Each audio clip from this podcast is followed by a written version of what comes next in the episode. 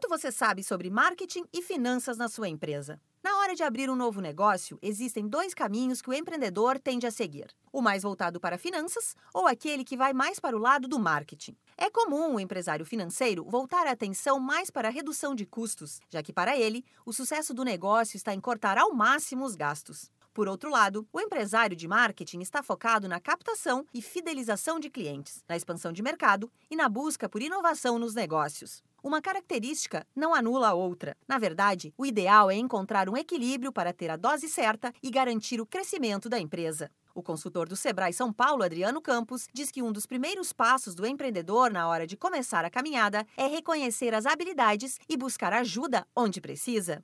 Bom, acho que o primeiro passo é tentar reconhecer qual que é a habilidade ou a competência que esse empreendedor tem mais forte e qual que ele precisa ainda desenvolver, né? É, eu diria que um segundo passo é, se houver é, sócios, né, tentar também saber, puxa, esse outro sócio, será que ele consegue suprir essa, essa parte em que ele não é tão bom? E se de repente ele não tem sócios, eu acho que vale a pena buscar ajuda em termos de ter alguns mecanismos, no caso de finanças de controle, se for de marketing, algumas planilhas em termos de cadastro de cliente, o empreendedor mais ligado a finanças vai trabalhar com formulação de preços, determinação de capital de giro e estabelecer metas. Aquele que entende mais do marketing vai definir e analisar o público-alvo da marca, identificar as principais necessidades e quais canais de comunicação são mais acessados. Adriano Campos afirma que uma habilidade pode sim anular a outra se o empreendedor optar por tocar a empresa sozinho, sem sócios. Por isso, a terceirização de serviços pode ser uma saída para otimizar o tempo em que ele estudaria sobre a área de menor conhecimento conhecimento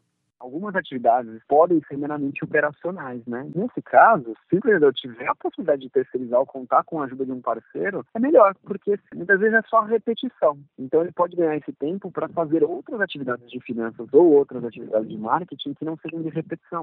O Sebrae tem vários programas e cursos que ajudam o empreendedor a vencer os obstáculos de levar uma empresa adiante. Além disso, palestras, workshops e seminários trazem mais informações sobre assuntos como gestão de negócios, fluxo de caixa e muito mais. Acesse sebraesp.com.br para conferir a programação completa. Da Padrinho Conteúdo para a agência Sebrae de Notícias, Alexandra Zanella.